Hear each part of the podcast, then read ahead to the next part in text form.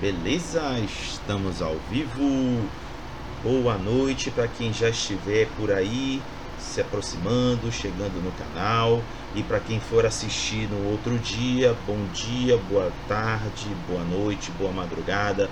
Sinta-se à vontade, permita-me lhe acolher e dizer para vocês encontrar o lugar mais confortável que você possa encontrar, seja na cadeira, no sofá, na poltrona, no chão, na parede, no teto. Se estiver inconfortável, está valendo.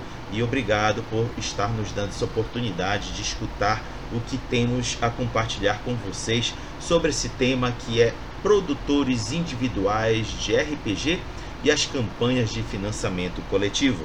Esse é o tema que estamos trazendo no RPG em Debate de hoje, que estamos contando com presenças ilustres. Daqui a pouco vou apresentá-los, mas já vou adiantar a justificativa da ausência do Ramon Mineiro. É, ele ainda não deu sinal de, é, de vida para mim, mas acredito que daqui a pouco ele deverá estar aparecendo. Então irei tocar o debate com o Lucas e com o Heavy. Não estranhem da posição deles aqui na tela, porque a gente está nesse momento no Discord, e o Discord ele é meio é, arredio, sabe? Se, se as pessoas se movem na sala, ele vai se mexendo conforme a vontade dele. Então, só para deixar vocês claros, vocês vão saber daqui a pouco quem é quem quando for a questão da apresentação. Mas antes de eu falar sobre o, o, o tema que estamos trazendo hoje, permitam-me apresentar os convidados. Vamos começar por Lucas Conte é estudante de ciências sociais, entusiasta de jogos indie e autor do Mojubá RPG. Lucas, diga um oi aí pra galera. Fala aí, rapaziada, tranquilo? É a segunda vez aqui no canal já, né, Rodrigo? Então vamos. vamos fazer render, vamos fazer render. Daqui a pouco o, o, a tropa deve entrar aí na Twitch também, então já manda um salve pra rapaziada. A tropa do Mojibá tá sempre em peso aí nas lives que eu vou, me dando aquela moral. Então, muito obrigado aí para quem está tá acompanhando. Show. E o próximo é o Heavy. É metade do estúdio Heavy and Salsa, o qual se propõe a criar obras de entretenimento saudável através dos RPGs, livros, HQs e lives. Além disso, ele é escritor, roteirista e streamer. Heavy, diga um oi aí pra galera. Olá, pessoas. É, muito obrigado pela, pelo convite. Como já disseram, eu sou o Heavy, na metade do estúdio independente. Produtor dos RPGs Alvorada, né, dos anos 20 também do, do HWF, assim que ele voltar à prancheta. E é isso, mais uma vez, muito obrigado né, pela oportunidade e bora conversar sobre RPG, que é essa coisa tão querida. Bora, Dali. Dali, partiu. Bom, Antes de eu começar aqui o nosso bate-papo, deixa eu fazer a introdução. Gente, quem me acompanha no canal sabe que aos domingos eu tenho um quadro chamado Giro da Semana RPG, que eu procuro fazer destaques do que rolou de novidade de RPG é, aqui, na, no, principalmente no Brasil. E um, uma das partes, uma das sessões do quadro, eu falo sobre as campanhas de financiamento coletivo que estão rolando no Brasil. E hoje, não sei se é, eu não tenho com certeza absoluta para afirmar que, mas para mim parece que é um recorde nacional estarmos com, não, com 13 campanhas de financiamento coletivo rolando ao mesmo tempo. E pelo horário já posso dizer que são 14, que tinha um agendado para começar agora às 20 horas. 14 campanhas de financiamento coletivo rolando. Claro que entre elas tem das editoras já conhecidas no, é, no nosso meio de fãs de RPG. E em meio também a essas editoras tem os produtores individuais que criam coragem e metem a cara nesse movimento de buscar financiamento coletivo para bancar a produção dos jogos que eles estão produzindo. E esse é o caso das pessoas que estão aqui presentes tanto o Lucas Conte quanto o Heavy, e caso o Ramon apareça, ele também está nesse procedimento. Então, é, pedi, convidei eles para aparecer aqui para eles compartilharem conosco essa experiência que é produzir RPG e tentar viabilizá-lo através de uma campanha de financiamento coletivo. Feito essa introdução, vou explicar a vocês como é que funciona o debate. Eu faço três perguntas norteadoras Cada um dos convidados irá respondê-las. Vocês que estão no chat podem mandar perguntas, podem fazer comentários.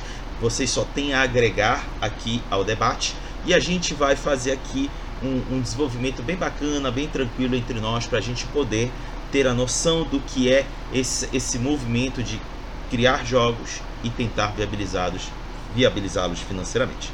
Sendo assim, vamos à primeira pergunta, meus convidados. E a primeira é: Como surgiu o seu interesse por criar RPGs e conteúdos correlacionados? E aí eu peço para o Lucas começar. Pô, então, eu comecei a jogar RPG foi até bem recente, foi 2016, finalzinho de 2016, então tenho 5 anos mais ou menos que eu jogo. E desde o começo eu gostava de ficar criando as paradas, sabe? De produzir conteúdo para meus jogadores, fazer arquivo, sei lá, no Word, fazer arquivo em PDF, mandar pra galera dos mundos que eu criava, etc. Então, é, eu sempre tive muito esse ímpeto criativo, sabe? Aí, no começo desse ano, a pandemia ainda pegando fogo, né, cara? E eu tive tava muito enclausurado em casa, tava pensando muito, sabe? Então eu sentia que eu, eu queria criar alguma coisa, mas eu não sabia exatamente o que, que eu queria criar, mas eu queria criar porque eu queria participar daquele, tava todo mundo fazendo financiamento, sabe? Aí eu falei, ah, mano, será que eu consigo fazer também? Sabe? Eu ficava matutando muito isso, sabe? Eu botava muita fé em mim e tudo mais. Eu falei, quer saber? Eu vou fazer financiamento, só que antes eu vou ficar atiçando a galera, entendeu? Vou ficar jogando pra galera, e vou pagar artista, vou jogar uma arte aqui, vou fazer um, umas piadas no Twitter, vou fazer isso, vou fazer aquilo, pro pessoal ir, ir se interessando, sabe? Porque é, ao mesmo tempo que eu gosto de criar, eu também gosto que as coisas que eu crio sejam vistas, sabe? Eu tenho, eu tenho muito essa parada, eu não gosto de criar pra mim pra ficar fechado, eu gosto de criar pra galera pra jogar, jogar pro mundo, né? Então eu acho que vem muito disso, sabe? Dessa parada de, de eu querer criar e jogar para fora as coisas que eu crio, entendeu? Então é, é mais uma vontade de mostrar mesmo, né? Eu acho que é isso o principal. Eu não costumo falar muito disso, mas eu gosto de mostrar o que eu faço, sabe? Então vem daí. Perfeito. É, Heavy, por favor. Bom, o meu é, foi bem diferente na real. Porque ao contrário do Lucas, eu jogo RPG faz muito tempo, na verdade, desde muito cedo, mas eu joguei durante muito tempo a moda caceta. No, tipo, não foi com, com sistemas ou coisa do tipo, né? Foi mais sempre por diversão. E é engraçado, porque nunca foi algo que eu realmente pensei assim fazer, sabe? Foi algo que tava ali do, do que eu gostaria. Eu gostaria de ter jogar com uns amigos meus e eu acabei criando o sistema assim por, porque eu queria me divertir, não queria colocar aquele livro para eles gigante para eles lerem. E eu também não tava afim. então acabei criando a Alvorada Make nesse, né? E pegando do, se fosse colocar dos outros também. Aí o ano nos 20 foi mais porque eu queria fazer um experimento para que o pessoal olhasse essa pandemia, olhasse essa situação que a gente tá e pudesse ter um fio de esperança. E o HWF é porque eu amo gente, né, bonitas batendo, que é a luta livre, né, que é o wrestling. Então, mais ou menos por esses caminhos que eu acabei seguindo a todos esses RPGs mesmo. Meninos, é, eu vou complementar aqui, ah, diante do relato de vocês, é, praticamente começou com uma paixão, né? É claro que cada um teve uma motivação distinta, mas parte de uma paixão que é jogar RPG. E aí, a partir dessa paixão, veio a vontade de desenvolver um jogo. É, o quanto vocês colocam de paixão, a paixão de vocês pelo RPG, dentro do trabalho que vocês desenvolvem ou desenvolveram? Lucas. Quanto que eu boto da paixão, caramba. É, então, eu acho que A minha resposta vai ser. É, eu não sei qual vai ser a reação da galera ao ouvir isso, sabe? Mas é, eu tento fazer. Uh, quando tô, o Manjubá, né, que já tá com. Quem apoia hoje tem acesso ao playtest e tudo mais. Então, ao mesmo tempo que eu, eu sangro muito naquilo que eu tô fazendo, eu tenho que me controlar, porque quando você tá fazendo uma parada, ela funciona na sua cabeça, você sabe tudo. Mas quando você bota outra pessoa para ler a parada, ela não tem a mesma mindset que você, então ela não pega a mesma visão que você pega daquele produto. Então eu tento sempre fazer com me, me, doar no jogo, mas também botar de uma forma que seja é, acessível pra galera, entendeu? porque nem todo mundo tá na minha cabeça. Então, é, eu gosto muito de fazer, é, escrever, assim, sangrar no que eu tô escrevendo, mas de um modo mais metódico, para eu evitar que fique muito uma, uma escrita assim meio atropelada, sabe? Então, isso é um problema que eu tenho, às vezes eu escrevo um negócio lá, eu tô na verdade e falo, caramba, eu escrevi isso, nem, nem, nem lembrava, só porque a gente faz as coisas no, uma maneira ruim minha, mas você faz a coisa assim no, no embalo, entendeu? E acaba fazendo, acaba saindo aquilo que você nem lembra que você fez, sabe? Então, é, eu escrevo, eu acho que escrever com muita paixão, inclusive, é um defeito meu, sabe? Então, tento controlar isso para não, pra não virar só um manuscrito meio desorganizado no que eu faço, basicamente isso. Beleza. E você, Heavy? Olha, é. Isso é muito engraçado, na verdade, se responder, especialmente depois da HWF, porque um dos feedbacks que eu tive do HWF, quando eu mandei pro pessoal, foi: Cara, eu tô lendo esse manual e eu sinto a paixão que tu tem por lutar livre nele. Eu não entendo nada e eu quero entrar nesse mundinho agora, sabe? Então é, é, é, é, realmente engraçado. Eu diria que eu coloco, tipo, muita paixão e de um modo que é. Talvez até estranho. Talvez até saia um pouquinho do, do que deveria. Mas eu sempre coloco muito de mim.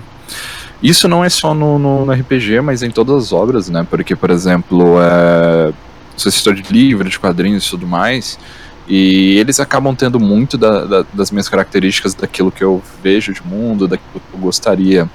Até mesmo do, do o porquê do, dos sistemas existirem quando eu faço é ter essa visão de que eu quero contar alguma coisa e eu quero experimentar uma ter uma experiência que eu ainda não vi, sabe? Então eu, eu diria que tem muito disso. É lógico que às vezes tem que passar como, pelo crivo, como por exemplo o, o, o Lucas citou, e eu acho muito bem colocado, porque isso foi até uma das coisas que um dos meus projetos passou. De tipo, cara, tu já conhece RPG, mas quem não conhece vai estar tá chegando, né? E, e ele precisa saber o que, que são essas coisas. E aí a gente precisa adaptar conforme, né? Mas é, tem muito, muito, muito. É, eu, eu, eu sei exatamente o que vocês estão dizendo. Não que nessa. Eu não vou me colocar no pé de vocês, porque vocês estão num patamar assim, muito lá em cima. Eu tô olhando aqui de baixo, tá? Mas toda vez que eu escrevo. Claro, alguma, toda vez que eu escrevo alguma coisa, eu confesso que eu ponho assim um, uma paixão absurda. E fico naquela expectativa besta, tola, de achar que todo mundo vai ter a, a, a mesma reação, né? Aí é quando a gente toma aquela porrada de realidade que o cara pega, lê e tem uma reação completamente diferente do que você esperava. Por exemplo, vou ser um, um exemplo bem rápido. Eu escrevi um conto para uma coletânea de, de, de contos sobre vampiros e eu achei que eu estava escrevendo uma coisa bem sombria. E aí a primeira pessoa que veio comentar sobre o meu conto disse: Nossa, eu ri demais com o teu conto. Eu, hã? Opa, tá bom, tá certo. Se você curtiu, beleza. Foi uma forma diferente, mas é uma curtição é, é, é aceitável. Então, abordando essa questão de um terceiro ou um segundo ter é, conhecimento do nosso trabalho, que muitas das vezes a gente coloca muita paixão, vocês poderiam compartilhar conosco é, como é essa, a, como foram as reações daqueles que apoiaram vocês é, nessa produção dos jogos que vocês produziram? Começando pelo Lucas. A reação, você diz, do, dos apoiadores apoiadores do projeto? Ah, tá. Achei que era do meu círculo mais próximo, assim, tipo daquela, Não, pode, pode, daquela rede de amigos. Eu acho que pode ser os dois. Tá. Se você tiver alguma coisa interessante para compartilhar. Tá, vou, vou começar pelo meu círculo mais, mais, próximo, assim, de amigo, família, etc. É, então, eu tive muito apoio da galera quando eu tava fazendo sabe? Porque, inclusive, fui muito incentivado por eles a botar o que eu faço pra, pra fora, assim. Então, é, eu não posso reclamar disso, sabe? No começo, quem, quem mais compartilhava, etc. Isso antes de entrar a galera que eu não conheço, né? Que o pessoal que, que abraçou o projeto mesmo. Os meus amigos sempre, meus amigos de família, sempre abraçaram muito a ideia, sabe? Do Mojubá no geral.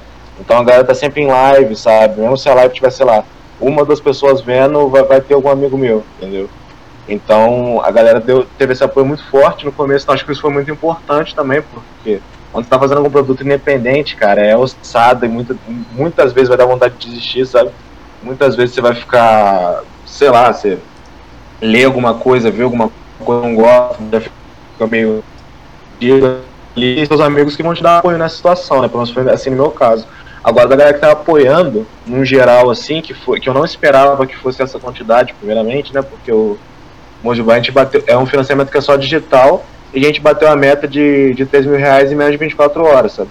Então foi um negócio muito surreal, porque uma série de fatores, sabe? Eu acho que foi a, eu fiz bem a propaganda antes, eu fiquei muitos meses, tipo, desde o comecinho do ano, é, o financiamento é de setembro, eu estava desde o começo do ano falando sobre aquilo, jogando aquilo para jogo, comentando e mostrando.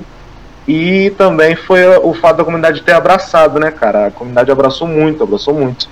Então, é, eu acho importante porque eu consegui criar mais ou menos uma comunidadezinha minha ali, sabe?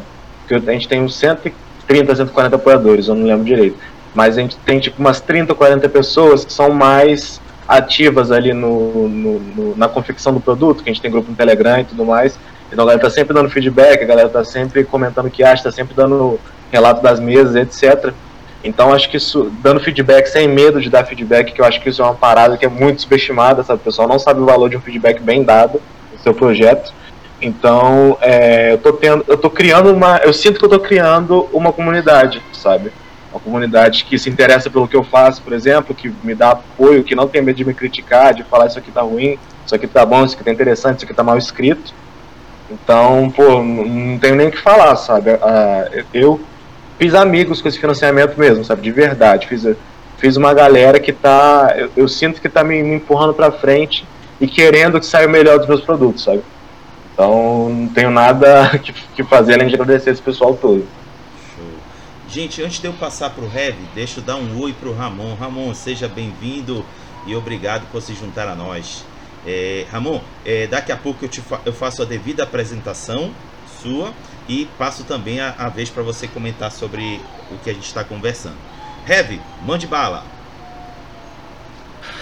Cara, para mim foi muito especial, assim, o quesito de lidar com RPG e lidar com a comunidade, porque eu não esperava nada do que eu, eu alcancei. Isso não é, é fazer modéstia e é muito estranho de se falar, mas é muita verdade. Parece até um pouco de péssima autoestima, mas não é. É, é, é, é porque, como eu falei para vocês, eu comecei de forma excepcionalmente despretensiosa. E aí eu conheci um pessoal que, meu, abraçou o projeto de uma forma que não tava. Eu não esperaria nunca, sabe? Isso desde gente que chegou e falou, tipo, peraí. Que, que chegou e falou: Bah, eu acredito nesse projeto e quero ajudar ele a, a, sair, tipo, me ensinando coisas de game design que eu precisava aprender, né, dando feedback, como o Lucas disse, que é, é realmente importante de virar e falar: Heavy, isso aqui não faz sentido, ou tipo, tu não quer rever isso aqui, não? Né, e tendo todo esse panorama.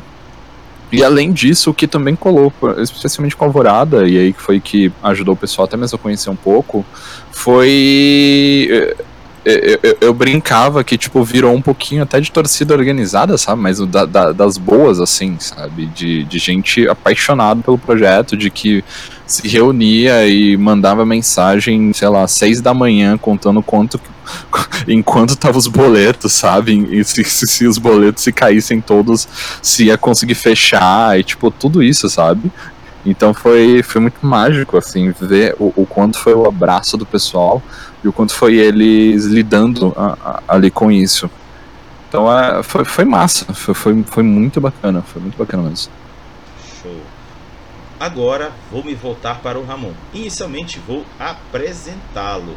Gente, Ramon Mineiro, ele tem 33 anos, tem TDAH e é editor de vídeo para publicidade, entusiasta de RPG e game designer de tudo que envolve criar coisas. Tem um RPG já publicado de forma independente chamado Através das Trevas. Está aí tentando emplacar o som, o, o som das seis o RPG de faroeste mais legal do Brasil, que hoje, não sei se foi hoje ou se foi ontem, mas já bateu a meta inicial. Meus parabéns, irmão. É, Ramon, diga oi aí pra galera. E aí, queria primeiro cumprimentar o Lucas e depois cumprimentar o Heavy. Lucas eu vi mais no Twitter. Né? Acabei de apoiar o Mojubá, eu quero muito Eu jogar. uso isso bastante. É, quero jogar e. Tô aí, né? Tamo aí. Vamos tentar fazer o RPG.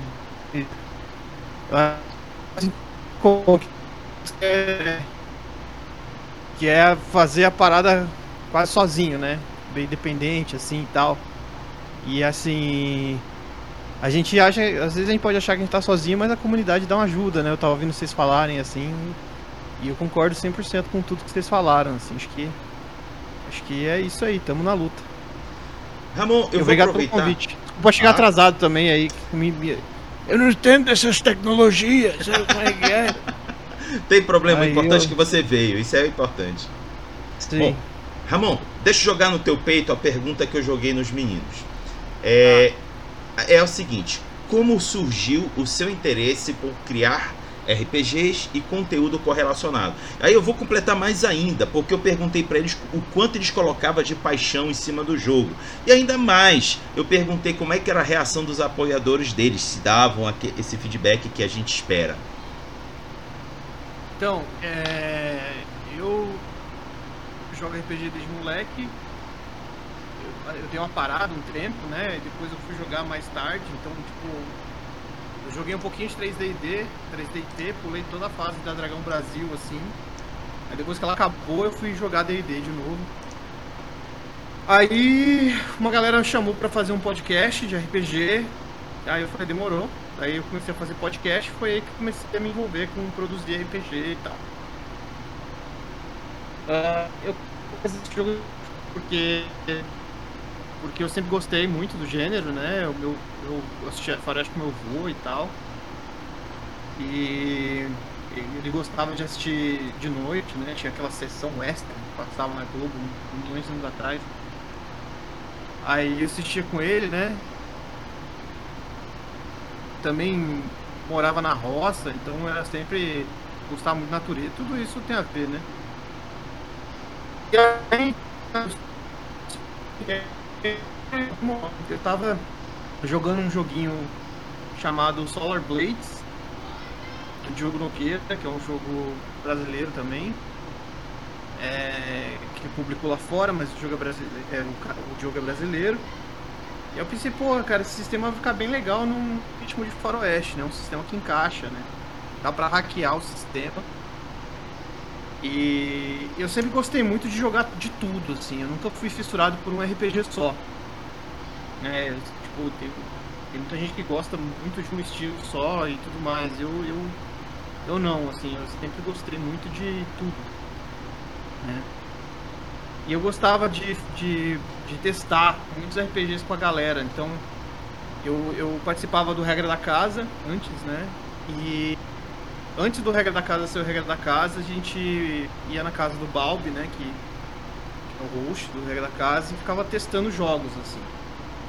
A gente jogava Seven Sea, DCC, Tales from the Loop, Numenera, Violentina, jogava de tudo, e até antes disso, é, pô, jogava Fiasco, jogava qualquer coisa, cara. Que a gente achasse interessante, assim, a gente jogava. E e eu não sei, tipo, eu acho que esse repertório eu fui descobrindo coisas que eu achava legal em termos de game design, coisas que eu não achava legal. E a real é que eu fiz o primeiro jogo pra aprender a diagramar.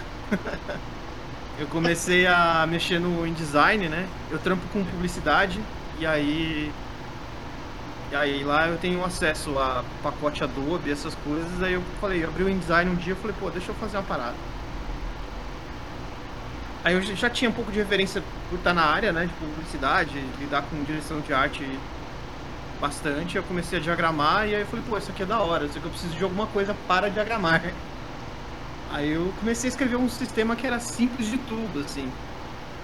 E eu chamei, que é o Através das Trevas, eu chamei ele de um sistema com regras preguiçosas, porque ele é basicamente um sistema com pouquíssimo, pouquíssima regra, pouquíssimo dado para jogar, é bem bem largado, assim, no sentido, num sentido bacana até, né? Tem, ele é despretensioso, né? Não tem pretensão de ser simulacionista nem nada. E eu sempre coloco meu coração em tudo, cara. Como você perguntou, eu até eu até releio algumas coisas que eu, que eu escrevo e, e fico pensando, será que eu devia ter falado isso? né? E é que é aquela história de você escrever, às vezes contar demais, assim. Eu já escrevi no livro que eu tava com depressão, já escrevi que eu tava chorando enquanto escrevia, esse tipo de coisa. Mas. E aí depois eu, eu lembro e, e, e pergunto, e tipo assim, quando eu releio eu falo, tá, mas que eu só vomitei, saca? Quando você vomita aquilo que você, você tá sentindo e, e deixa lá, assim. Tem gente que é mais contido, tem gente que, que não. E. E a galera, e agora eu tô fazendo o som da 6, né? Tô, aí eu mudei o sistema, né? Do, do jogo pro, através das trevas, que saiu depois. Foi o sistema que eu fiz preguiçoso. Eu tô deixando ele menos preguiçoso, né? dei uma. fui estudar um pouco de game design e tal, né? Li uns livros aí, vi bastante coisa de. De fiz aqueles cursos de 20 reais da Udemy. Que, que tem bastante coisa legal ali. Você paga 20 reais, tem bastante aula, assim. É... E aí deu uma noção legal, assim, né? De como, como eu quero passar uma experiência para as pessoas, né? Escrevendo um jogo. E aí tô na luta, cara. A galera tá gostando, assim. Hoje bateu 200%, né, de, de apoio. É, e...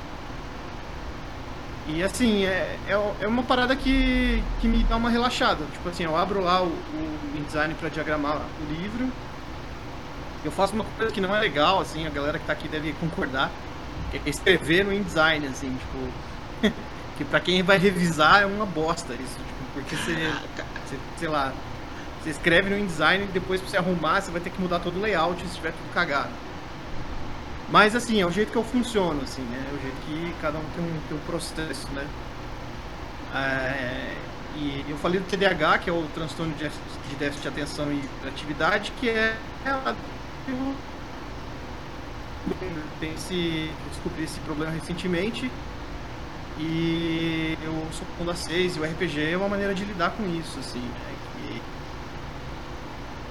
que a gente aprende a, a re, reconfigurar nosso comportamento em relação às coisas da vida.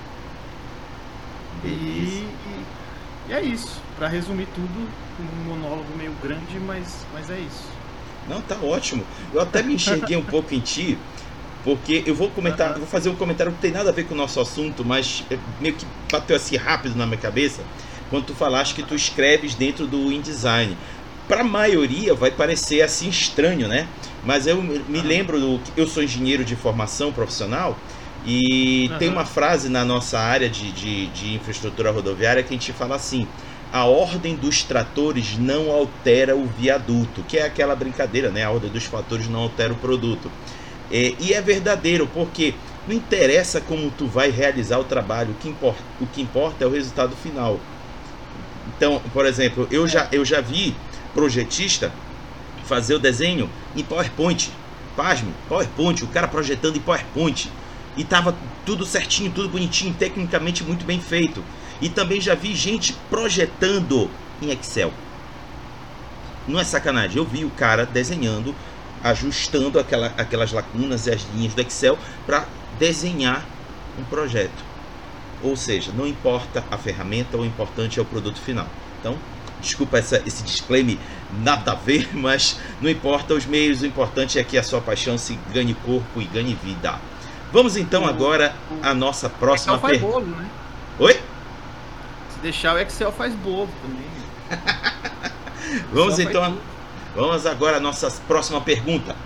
Quais são as suas experiências em buscar as campanhas de financiamento coletivo para viabilizar os seus RPGs? Dessa vez eu convido o Heavy para começar. Hum, eu só, na verdade, eu, eu, vou perguntar como foi. O que eu quero saber é como foi o processo de eu escolher essa plataforma, esse modo de fazer, que eu eu fiquei um pouquinho tricky na pergunta, Não, é, só para saber. É isso? Não, tranquilo. Não necessariamente. É, é assim, em algum momento você disse, bom, vou viabilizar o meu RPG através de uma campanha de financiamento coletivo. E aí eu gostaria de buscar, através do seu relato, como foi a sua experiência em passar por essa escolha. Olha, é... na verdade para mim, eu acho que aqueles meus projetos talvez sejam mais natural, porque eu tô, né, como disse, nos outros meios de editoração. Então tem livros, quadrinhos e tudo mais. E de uns anos para cá deu um boom disso no Brasil, né, por causa do, do Catarse e de outras plataformas. Né, então, meio que já tá por ali. Meio que eu só tive um financiamento coletivo antes, do, claro, do RPG, no, do Alvorada. Mas eu já escuto isso porque eu tô muito perto de amigos quadrinistas, de amigos que são roteiristas e tudo mais e meio que já tá dentro, né, de lá. Pela primeira vez aí eu tentei fazer um livro, né, mesmo por lá, e aí foi. Vamos dizer assim, sabe o problema do criador independente sonhar muito alto? o céu não é o limite, crianças, quando você tá aprendendo. É bom deixar que o limite seja o teto da sua casa aí no céu. Mas então foi de aprender ali e tá dentro do de observar e de avaliar como que estão as coisas. Então foi, foi um trabalho bacana de se ver como é que estava, mas um trabalho de que quando, talvez meus colegas aqui concordem, quando você coloca no papel para fazer, especialmente num financiamento coletivo, você vê que talvez escrever o livro fosse só é, entre aspas, a menor parte do trabalho, e olha que essa parte do trabalho já é muito grande, inclusive, mas é tipo, parece que dobram as coisas, é, é um trabalho muito doido. Então, mas, ao mesmo tempo, eu acho uma das formas mais agradáveis de se criar conteúdo atualmente. Sabe? Porque você engaja público, você tá junto do pessoal, você tem meio que esse feedback instantâneo, né? Se o pessoal tá gostando ou não. Então, a, apesar de ser um trabalho absurdo, porque aí a gente aprende também a não ser só game designer, o que já é por si um trabalhão, mas a gente aprende também a, a, a, um bando de coisas que a gente não, não imagina que precisaria, né? A ser marqueteiro, a ser RP, a ser muitas coisas assim. Então é, foi massa, em, em Show. Próximo que eu chamo é o Ramon. Cara, eu acho que eu concordo 200% com o Heavy, assim, a gente aprende um monte de coisa, é porque tá só, é, como eu falei, assim, a gente tá produzindo tudo a gente mesmo, né? Mas tem uma coisa que eu acho que, e pra mim, pelo menos, é bem importante, e o projeto ele sai do jeito que eu quero que ele saia. ou o máximo, ou mais perto que eu gostaria que ele tivesse, sabe? a gente aprendendo a definir um escopo, né? O, saber que mesmo a gente que às vezes não dá para ser megalomaníaco, a gente consegue deixar o projeto com a nossa cara, né? Eu falo porque, por exemplo, eu não, eu não desenho, eu sou péssimo ilustrador. Eu sei fazer um boneco de palito. E com das, através das trevas eu usei arte de domínio público para os dois, né? Então isso é algo que, que eu também encaixei no meu meio estaria E eu acho que essa liberdade é uma das coisas que faz a galera independente fazer coisas. é porque às vezes você está numa produtora, você está numa editora, e não, que isso, muito isso, né? Mas às vezes não é o que você quer. E, você quer fazer alguma coisa um pouco mais rebuscada, diferente. E eu acho que o financiamento coletivo te dá um pouco essa liberdade, né? E eu também ouvi um pouco vocês falando um pouco tempo atrás que é aquilo de você. Acho que alguém comentou de mostrar. Ver o que a, que a galera tá achando, mostrar, se mostrar um pouco mais e tudo. E isso também é, reflete, né? Tipo, o que a pessoa tá vendo da gente e tudo mais. Então acho que, acho que basicamente é isso, assim, a gente tem um pouco mais de liberdade. Não sei se ficou claro assim. Não, tá ótimo. Mas tá é- ótimo. É, Lucas, você fecha a roda.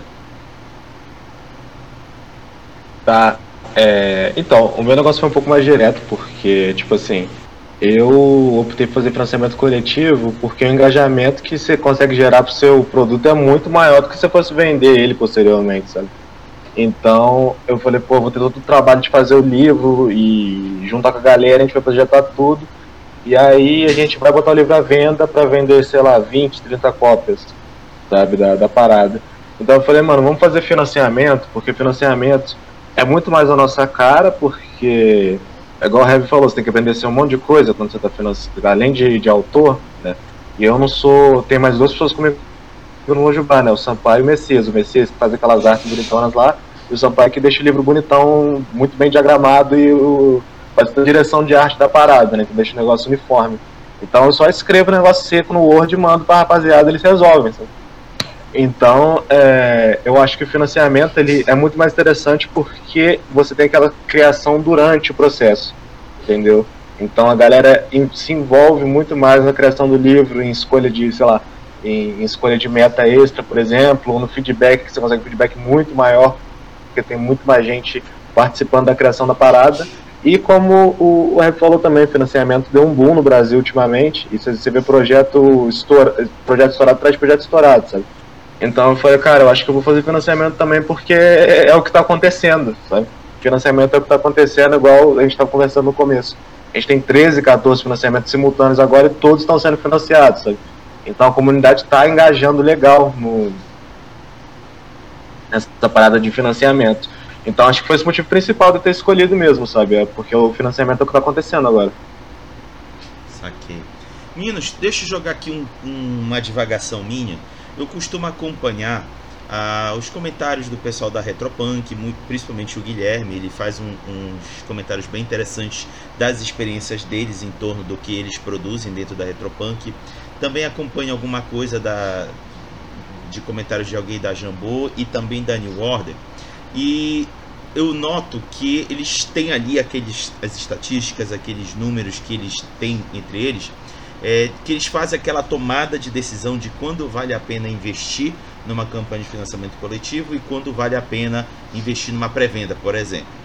É, uma das que eu tenho visto com frequência é eles só pensam na campanha de, de financiamento coletivo quando o produto não vem sozinho, quando o livro básico não vem sozinho. Ele vem acompanhado de outros suplementos que se, é, é, se apresentam bastante interessante para o público-alvo.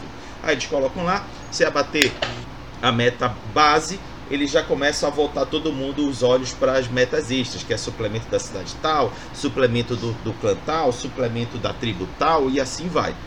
Só que aí quando eles pegam o produto que é só ele sozinho, eles já não acham tão interessante explorar o financiamento coletivo, porque é, ele é filho único, vai ser difícil pensar em alguma meta extra para eles, e aí eles preferem lançar em pré-venda. Eu estou passando para vocês um cenário que eu testemunhei assistindo editoras trabalhando com esse tipo de situação, que é completamente, diferente da realidade de vocês. Vocês também estão vindo com um trabalho único e com uma esperança de que vai dar certo.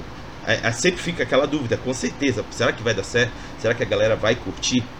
É, e aí, eu vou jogar essa bola na- no peito de vocês. Se vocês podem compartilhar qual é esse momento de dúvida e decisão? É, é realmente financiamento coletivo? Porque eu tenho certeza que a galera vai me apoiar. Eu sei que não é bem certeza, mas a gente meio que bate o pé e diz, né? É agora ou nunca. Começa, Heavy, por favor. Cara, é. Eu, eu não sei. é, Quando você tá maior, né, e digo talvez como um papo de, de editora enxergando, né? Quando você tem um, um produto muito maior, talvez seja realmente porque produzir algo físico no Brasil é um pouco caro, né? Papel é caro, produzir livro impresso assim é caro e tem ficado cada vez mais caro assim, tal. Né? Então é, é é algo mais delicado assim, se você vai fazer uma tiragem, por exemplo. Quando eu faço um projeto, eu faço geralmente de 200 exemplares. Mas quando a editora é grande, eles vão ter que fazer de mil. E mil deve ficar um preço assim que eu não quero nem pensar no, na coisa. E depois, mesmo que né, tenha para vender e saia por um preço maior, meu, a logística de tudo isso também conta na, na forma. Mas. Eu. Mutou. Acho que mutou. Mutou teu áudio. Eita, ah tá, Agora, tinha, tinha mutado. É, eu acho que um bom termômetro para você saber onde você vai se encaixar ali é ver qual que é o abraço do público. Né? Graças a Deus agora a gente tem tipo muita for muita chance de mostrar o nosso produto assim. Tanto aqui no Brasil quanto lá fora, né? Tem um pessoal que se aventura no Itch, a galera que manja de, de inglês e tudo mais. Aqui a gente tem o, o Dungeonist, tem na explosão de grupos e de, de canais de RPG aqui na Twitch, que estão aos montes e tudo mais né? Então você tem um bom termômetro ali quando você coloca, porque, olha, é, assim, sendo muito honesto, se a galera curtir, eles vão pedir. E esse é um ótimo termômetro você tá ali, sabe? Porque você lançar muito escuro, pode dar certo, pode, mas você vai ter muito o que correr atrás, né? Vai ter muito, assim, pra ver a- as coisas em si. O Alvorado, por exemplo, eu tive com, com os amigos, lancei, e aí o pessoal falou, bah, eu quero, go- gostaria, gostaria de jogar isso, vai ter e tal. E é, é mais ou menos por esse termômetro do pessoal que tem que colocar. Eu, eu acho que dá a cara a bater, e aí você tem, tipo, uma via de mão dupla que é muito boa pro produtor, mesmo que flupe, pra falar a verdade. Que é, um, você vai ver se você tem esse termômetro, se ele é viável ou não de fazer físico, porque depois, se você fizer e tiver na sua casa, ele vai ocupar espaço e você vai ter que se livrar disso em algum momento. E a outra é de tipo, tá, mesmo se não for, você vai receber o feedback que vai deixar ele melhor, e aí, quem sabe, tipo, volte, e aí o pessoal olha e fala, bah, ba- baita projeto, sabe? Então é. Eu diria que o termômetro da comunidade dá é, o, o filho, assim, para dar os primeiros passos no mundo é, é a melhor coisa, assim, para saber quando e, e como lançar, qual que é o modo que o pessoal vai querer, sabe? E, e o termômetro faz pesquisa, faz ver o que o pessoal prefere, ver que, que esse tipo de RPG o pessoal consome mais PDF ou físico. Tudo isso ajuda a ter essa montagem do projeto em si. Show. Ramon, por favor. É, eu acho que. Cara, eu, eu, eu defino o escopo por. Eu, de- eu defino o escopo pela quantidade de trabalho que, que eu quero ter, assim. Tipo. E tudo isso vai no preço final do financiamento coletivo, né? Então, por exemplo, se você coloca muita recompensa, o preço final que você vai cobrar das pessoas aumenta. Então a chance de você bater aquela meta é menor. Então, por exemplo, no meu caso, eu só quero fazer um livro. Né? Eu quero que o livro saia bonitinho ali, né? E aí é, eu pensei, eu pensei em preço que as coisas estão hoje em dia, porque por exemplo, quando eu fiz o através das trevas, é, o preço de imprimir um livro era um, é pré-pandemia, e hoje é outro preço, quase um pouco mais do que o dobro até, né? Então vou abrir valor você ideia, em torno de 4 reais por aí, hoje tá 9, saca? Tipo, a mesma gráfica, mesmo escopo de, de páginas, né? Ah, então, é, a gente vê que. E a culpa não é da gráfica, né? A gente vê assim que papel tá caro, tá tudo mais caro, o pacote tá caro. Então, preço. Isso fez com que eu, re- com que eu reavaliasse né, o que eu queria pro jogo. Tanto que a meta básica é o PDF e a meta extra é o livro físico. E eu acho que, assim, por não ser uma editora grande, eu tenho essa liberdade também, igual eu falei antes. Assim, eu posso dizer que aqui não vai ter livro físico.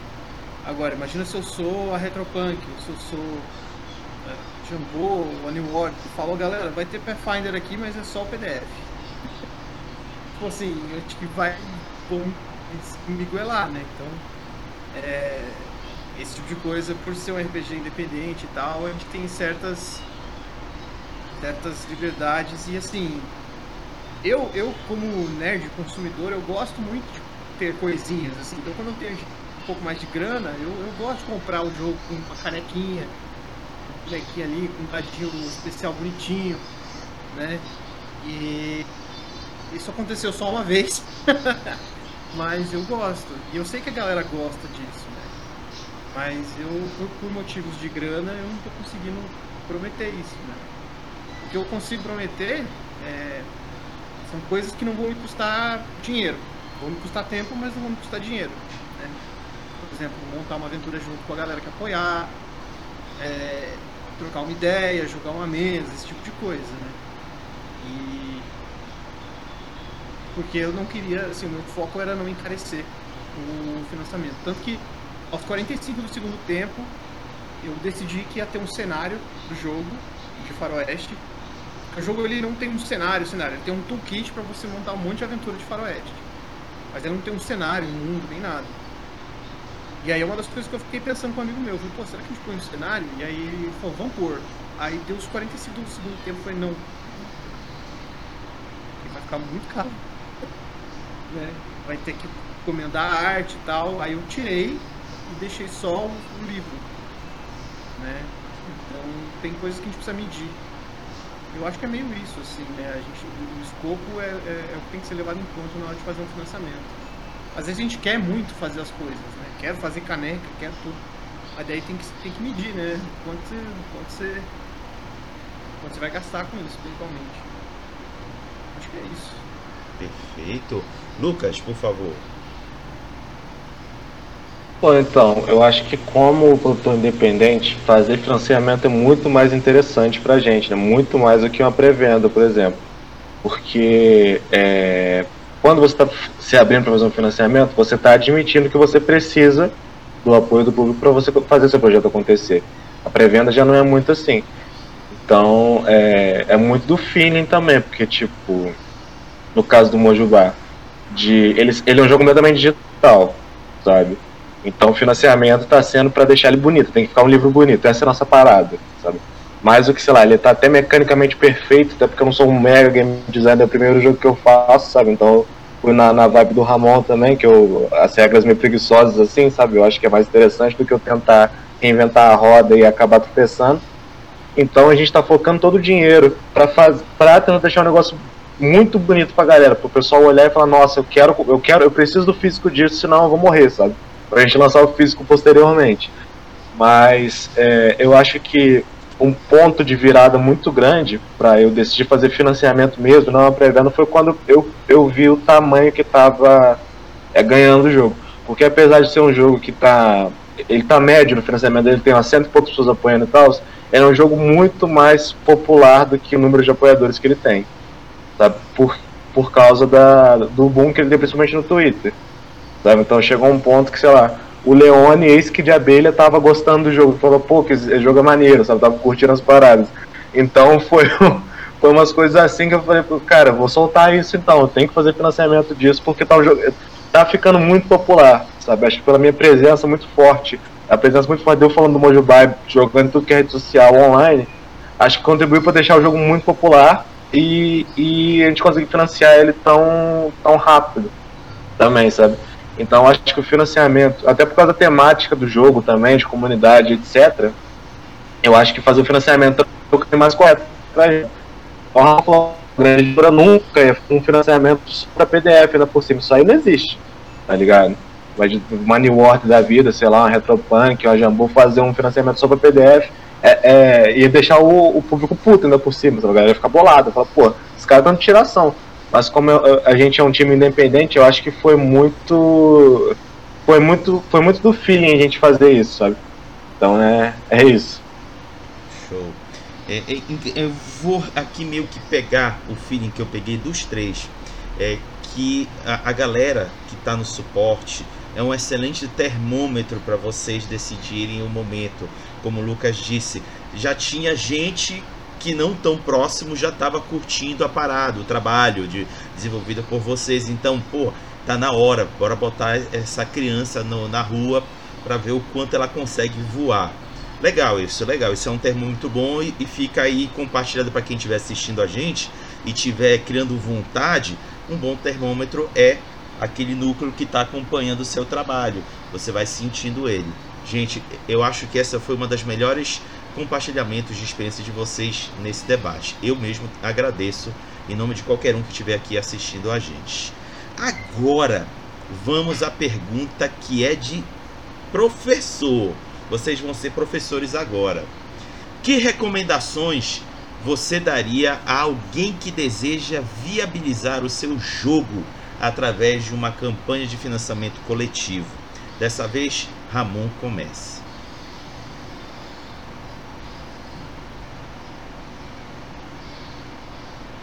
Assim, o, o que eu vou falar, assim, eu, eu, eu sou uma pessoa que eu não gosto muito de dica. A maioria das pessoas que dá dica coloca isso com verdade absoluta. Mas eu acho que não tem verdade absoluta e eu vou falar o que eu errei. Boa. pra.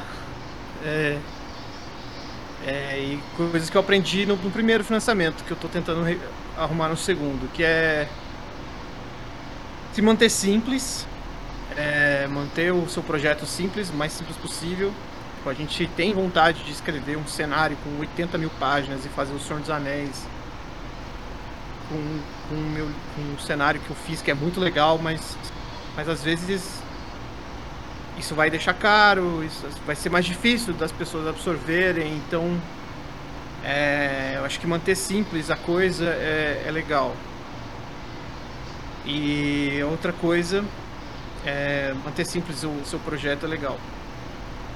E outra coisa que eu acho que, que, eu, que, eu sempre, que eu sempre digo é buscar referência longe daquilo que você está acostumado.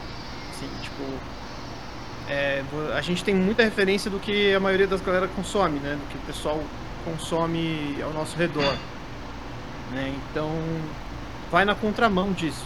Né? Enquanto tá todo mundo assistindo o filme do Homem-Aranha, você pega um filme indiano pra assistir. Saca? Sei lá. É. Porque. Não tô falando pra você não assistir o Homem-Aranha. Tipo, assiste o Homem-Aranha e também um filme indiano, saca? Sei lá. Porque você vai. Quando você vê, quando você tá escrevendo, quando você percebe, você vai buscar lá, lá na referência do filme indiano e fala, puta, isso aqui é legal. Então, pra resumir, é referência e simplicidade. Eu acho que é isso, né? Ah, eu falo que, por exemplo, assim, na- no jogo de faroeste, por exemplo, eu, eu, eu gosto muito da parte de pesquisa também, né? Eu acredito que o, o, o Mojubá tem muito disso por causa do, dos orixás e tudo. É, eu não conheço muito o do Heavy, porque eu acho que é o de WWE. É isso? Desculpa. São três os meus. Eu, Caraca. o meu Alvorada, o Anos 20 e o HWF, né? O Mas o Anos HWF foi o 20. que flupou. Foi você que fez o anos 20? Exato, é culpado. Ai, que legal.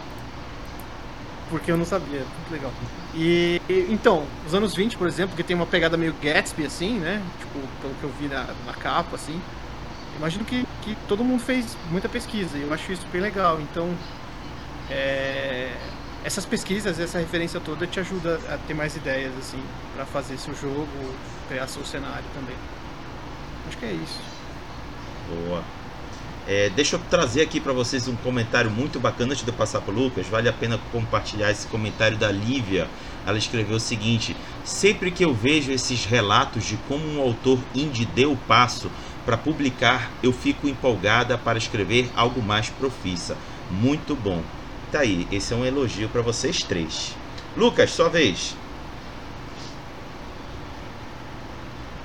Então, pegando, cara, no que o Ramon falou ali, eu acho que a simplicidade é uma parada que a galera subestima muito, cara. O poder de simplicidade o financiamento. E, assim, foi o meu primeiro financiamento, no momento que eu dei play, no momento que eu dei start eu já vi trocento petista, sabe? Então, você vê mil coisas diferentes, cara, você fica remoendo aquilo.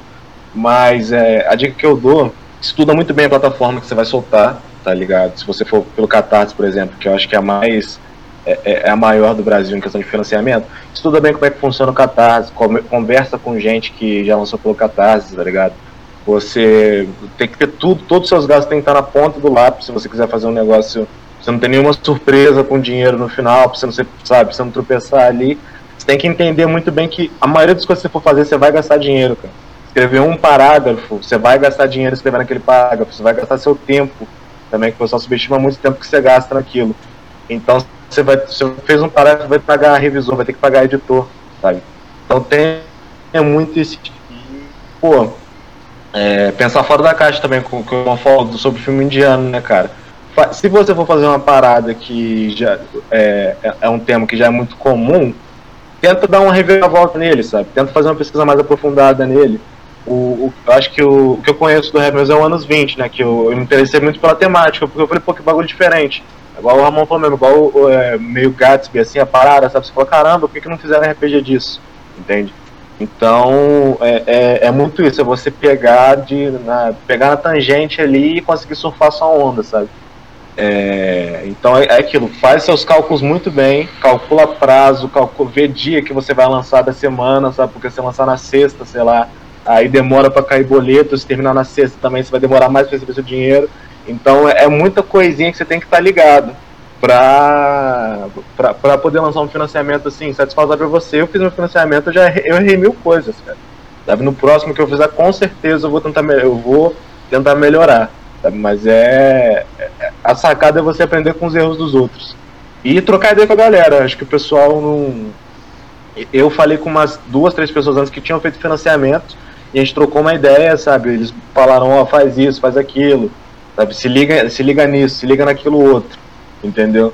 Então, assim, o meu principal é você conversar com os outros, você manter, tentar se manter com o pé no chão, porque muito dificilmente você vai conseguir, sei lá, 200 mil contra seu financiamento, sabe? Então, tenta manter uh, os pés no chão, tenta manter a cabeça no lugar, tenta focar na, na, na, na parada inicial que você quer fazer do, do, do modo simples, sabe? Porque senão você vai acabar voando aí, vai querer fazer seu cenário de 400 páginas e tudo mais, e hoje em dia também é muito raro pessoal que a galera se, se interessar por esse tipo de. Eu, por exemplo, sei lá, se o RPG passou de 100 páginas, eu já fico, porra, sabe? Então, é, é muito isso, cara. Você tem que que tá na tendência, sabe? Hoje em dia, RPG. Os RPGs de panfletos, os RPGs mais, mais simplificados estão muito em alta também, sabe? Então não é pecado você tentar fazer um RPG por esse lado, não, gente. Não é, não é errado você gostar de RPGs mais simples do que dos mais robustos. Então, é, acho que é essa dica que eu tenho para dar. Show. Antes de eu passar para o Heavy, deixa eu ver aqui um comentário do Fábio. Ele diz o seguinte: acho que o importante é buscar sempre ajuda barra apoio no desenvolvimento. Não podemos fazer tudo sozinho. Heavy, sua vez. Cara, talvez eu seja, sabe aquele que como, como tu cunhou, né, do, que isso é uma dica de professor, eu seja aquele professor que olha as coisas das, do pessoal e fala, bah, que bonito, e tá tipo só o rabisco. Mas eu acho que é mais ou menos por esse caminho que eu vou seguir. Porque eu sou do time, cara, tu, se tu tem uma ideia e quer fazer, é, senta a bunda na cadeira e escreve, sabe qual é? Porque eu sigo a teoria de que cada uma das pessoas ela tem uma vivência, ela tem uma história e ela tem alguma coisa para ser contada. E isso quer dizer que, tipo, não vão ter coisas que vão ser melhores? É claro que vão ter, né? Sempre vão ter. Mas assim, nada vai sair perfeito de primeira, sabe? E tá tudo bem você vacilar. Tá? Eu acho que a coisa mais importante, assim, do pessoal entender quando a gente tá falando de, de RPGs e criações em em específico que é tudo você errar, sabe? Você tá você tá de boa, tipo, que não vai ser, como disseram aqui, que não vai ser, né, o Senhor dos Anéis que tu tá criando ali, tá, tipo, e, isso tá tudo bem, tá, tá bacana. Mas coloca ali e coloca o, o, o pro mundo, sabe? Porque assim, quando você for fazer um projeto, e às vezes nem precisa colocar ele ao vivo, eu vou dizer a palavra ao vivo, mas não é bem isso, né? É pro mundo ver. E isso pode ser, na verdade, só para os seus amigos que vão dar opinião sobre o projeto, sobre gente que já está na área e tudo mais. E o, pro, o processo de você terminar isso é muito importante. Muito de você tipo fechar o teu livro, de você fechar o teu projeto para você poder ver onde você errou, para não ficar naquele ciclo tipo que tu nunca vai vai terminar. Isso é extremamente importante. Então eu, eu, acho que a coisa mais importante é, tipo, se aventure, como, como os nossos queridos amigos aqui disseram, tipo, eu amo RPG indie, eu, eu tô cada vez mais apaixonado pela cena indie, desde quando eu comecei a escrever. E quando eu comecei a ver, porque, tipo, tem ideias maravilhosas e cada vez vão indo né? E tem gente também que está produzindo no Brasil que tem umas coisas inacreditáveis, inclusive às vezes que produzem para fora do Brasil e quando eu vou ver são brasileiros, tipo o RPG de Batalha de Bardo, que é maravilhoso, não sei se você já viu isso, mas é. Então é isso. Se tem na cabeça que, mesmo que né, o famoso posso melhorar não é teu inimigo, ele é na verdade uma uma chamada para que você realmente se aventure mais da próxima vez. Sabe? É isso. Show. É, eu vou pensar aqui algo que eu percebi dos três. Ah, é aquele. Tá bem intrínseco na fala dos três. É o incentivo a você dar um passo. Não vai ser o melhor do, dos passos, mas dá um passo. E através desse passo, você sentiu o clima, a temperatura, o tom. E a partir desse passo dado, você já vislumbrar os próximos. Porque se você só ficar parado, você jamais vai saber como foi ter dado um passo. E aí você cria coragem para dar o segundo, terceiro, quarto, e significa que você vai estar ganhando experiência.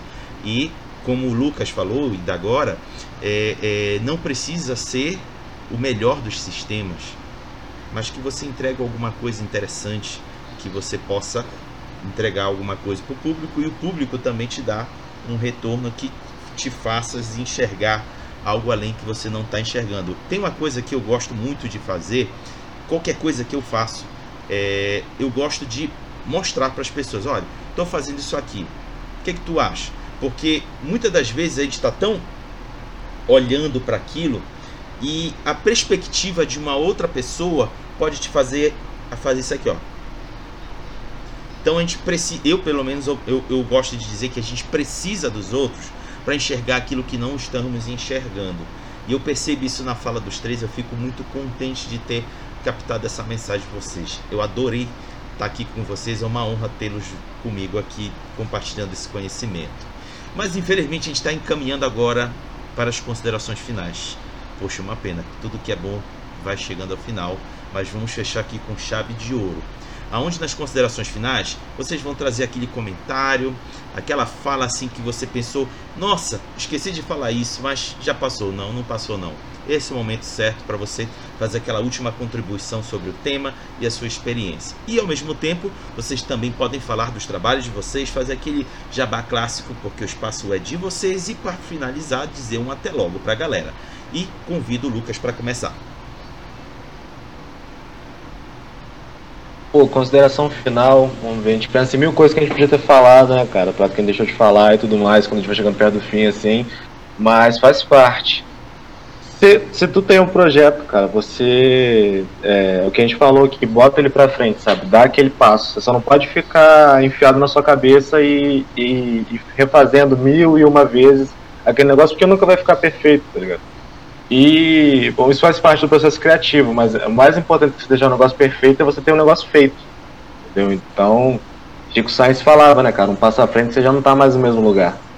Então essa parada de você ficar. Você não pode. É, é bom você gostar da sua ideia, mas namorar muito ela também não vai ser muito bom para você. Vai virar uma parada meio abusiva, sabe? Você vai ter 15 versões do, do jogo ali, todas vão ter uma mudancinha ali que você não pegou na anterior e tudo mais. Então, cara, faz seu negócio, bota pra frente, foca em fazer um negócio é, bem feito, um negócio consistente, do que fazer um negócio sem nenhuma imperfeição, porque vão vir imperfeições, tá ligado? Vai passar uma coisa, vai passar outra, então bota esse negócio pro mundo, sabe?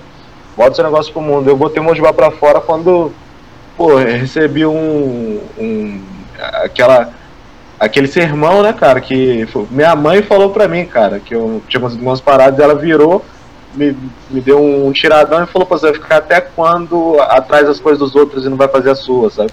Aí pega, né, velho? Você fala, caraca, tô com 22 anos já, tá ligado? E você começa a repensar mil e uma coisas que você podia ter feito.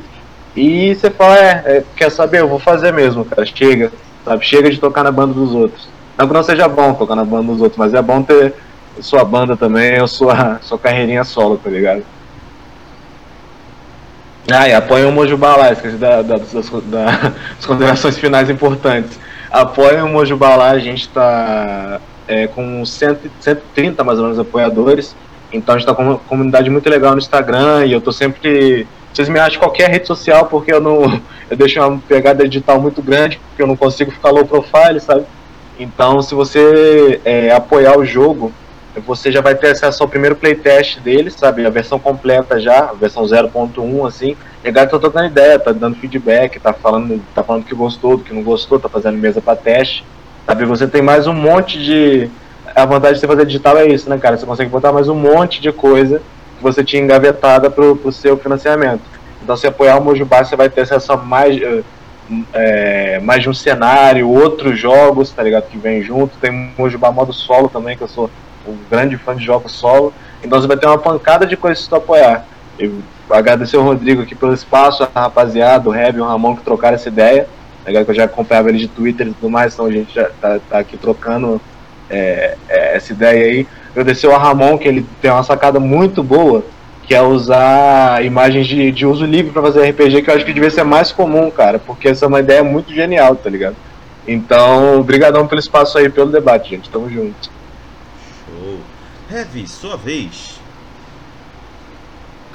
Vamos lá, é... Eu acho que desde quando eu criei o Anos 20, eu, eu, meio que tenho um modus operandi de quando eu falo no, no final das coisas, que é...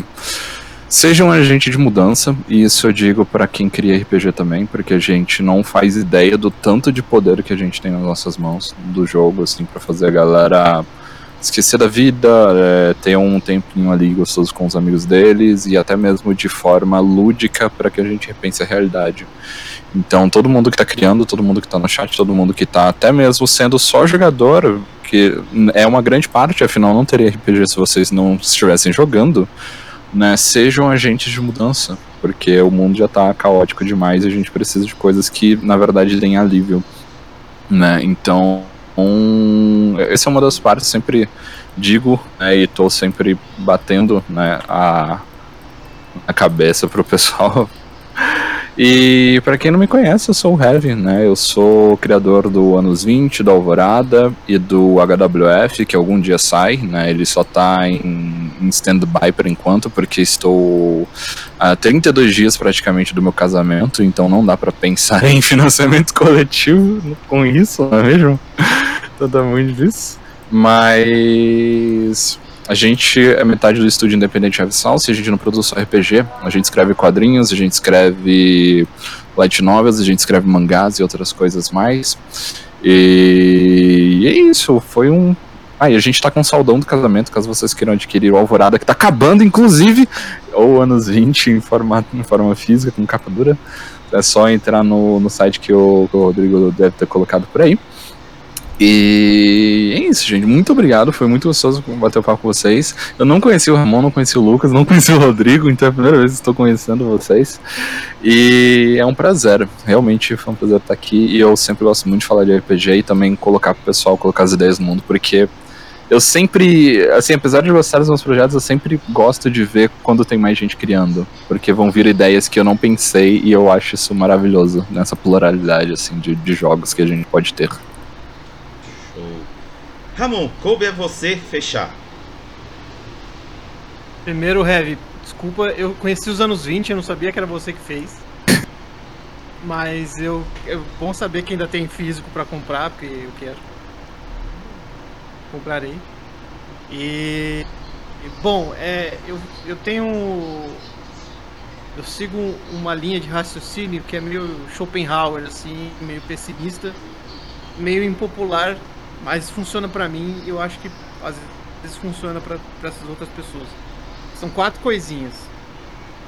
Eu não. Assim, basicamente. Enfim, são quatro frases. Primeiro, você não é genial. você não vai ganhar dinheiro com o seu livro. Você. O seu livro não vai ser importante para ninguém.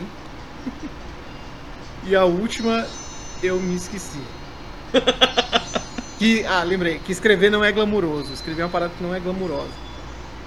E tá tudo bem. Por quê? escrever não é. Você não é genial porque tudo no, no universo já foi feito, criado. Né? Então, basicamente, o que você está fazendo ali é a sua cara para um monte de referência que você tem. E tá tudo bem, é legal isso, pra caramba. E assim, não estou dizendo que não existe gente genial. Você pode ser uma pessoa genial de fato. Mas eu quero dizer que você não se apegue que, que, que aquilo que você está fazendo tem que ser absurdamente foda. Porque. É, é, o que eu penso, é o que eu penso de verdade. Eu falo assim, eu não preciso ser muito foda, eu preciso tirar isso aqui de dentro do meu corpo, sabe? Eu preciso tirar, vomitar essa ideia. É, escrever não é glamuroso porque realmente é trampo. Não, não, é aquele negócio de você sentar e ficar inspirado, assim, ah, eu tenho uma inspiração, agora eu vou escrever. Não, é sentar a bunda, igual o Rap falou, e escrever, saca? Escrever, montar, editar, diagramar e, e, e ver aquilo pronto, né? Mesmo que não fique, mesmo que você não goste, volta atrás assim, corrige, mas vai estar tá feito, né? Você não vai ganhar dinheiro porque se eu me apegar em a minha obra pelo valor monetário que ela recebe, eu tô fudido. né? Porque assim é raro, raríssimo, né? Livro no Brasil? É, é exato. No Brasil ainda. Você virar um, uma J.K. Rowling. Um, J.K. Rowling? Até, até, até não, né? Tomara que você não vire, mas o Martin, sei lá, qualquer autor desses que tem obra adaptada, sei lá, enfim, é muito difícil você ganhar muita grana, né? RPG ainda no Brasil é. Nossa. Então é uma coisa que eu realmente pratico desapego, né, em relação a isso. E a última é quando eu falo que o livro não é importante para ninguém, é que se você pensar que essa obra que você está fazendo é só para você realmente tirar alguma coisa que está dentro de você, quando você acabar ela, você. aquilo vai ficar jogado no canto e você tem que partir pra próxima, saca? Tipo. Vai pra frente, sabe? Tipo, melhora aquilo que você fez atrás, assim. Né? Tipo. É, é tudo no bom sentido, essas palavras meio polêmicas, assim. Mas é, a ideia é sempre você ir adiante, né? A, a, se você escreveu o Através das Trevas, ele não tá morto, ele tá na minha estante. Tá lá mas eu estou tentando evoluir ele, né? O que é o próximo passo. Então eu acho que eu acho que é isso assim que eu tenho para para falar e essas são as dicas Schopenhauer, meio Schopenhauer assim que eu queria dar assim. Eu acho que acho que é isso. E faz Desculpa. a propaganda do, do, do, do ah, é. da tua campanha. Ah, é, é, é, O Som das Seis é um RPG de faroeste no estilo Red Dead Redemption, bem tiro pro alto, sessão da tarde. Eu brinco que é sessão da tarde para adulto, porque tem muito sangue e palavrão. E tá em. A gente tá. É um financiamento coletivo simples, ele é só o livro mesmo, com a meta extra para ter o livro físico. E estamos aí em 200%, falta pouquinho para chegar no livro físico. Então, quem puder ajudar lá, agradeço demais, demais, demais e prometo tudo de mim nesse livro. Então, é como se vocês comprassem um pedacinho do meu corpo. Olha que bosta. Gente, obrigado. Gente, é, antes que eu possa dar por encerrado esse debate, eu quero dizer o seguinte: eu estava começando, conversando com o Lucas Mal, que ele está aqui no chat é, na hora do giro da semana RPG, que a gente constatou que estamos atualmente, agora já deu mais de 20 horas, já estamos com 14 campanhas de financiamento coletivo de algum material correlacionado com RPG. Aí eu falei, Lucas, a gente precisa chegar num, num desses, é, numa dessas empresas de, de financiamento de recursos, né? Para abrir uma linha de crédito para RPGistas lisos, porque não tem, a gente não tem dinheiro suficiente para tudo isso de campanha. Égua, tá complicado, viu? Porque dá vontade de apoiar tudo. Mas é isso, gente. Muito obrigado, Ramon. Muito obrigado, Lucas. Muito obrigado, Heavy, pela participação de vocês e compartilhamento de opiniões. Foi muito legal. Obrigado a vocês que participaram no chat. Vocês foram maravilhosos. E desejo a vocês uma boa semana. E, junto com os convidados, peço para que vocês digam junto comigo um até logo para a galera. Falou, pessoal. Até a próxima. Até mais. É, Valeu, rapaziada. Tamo junto.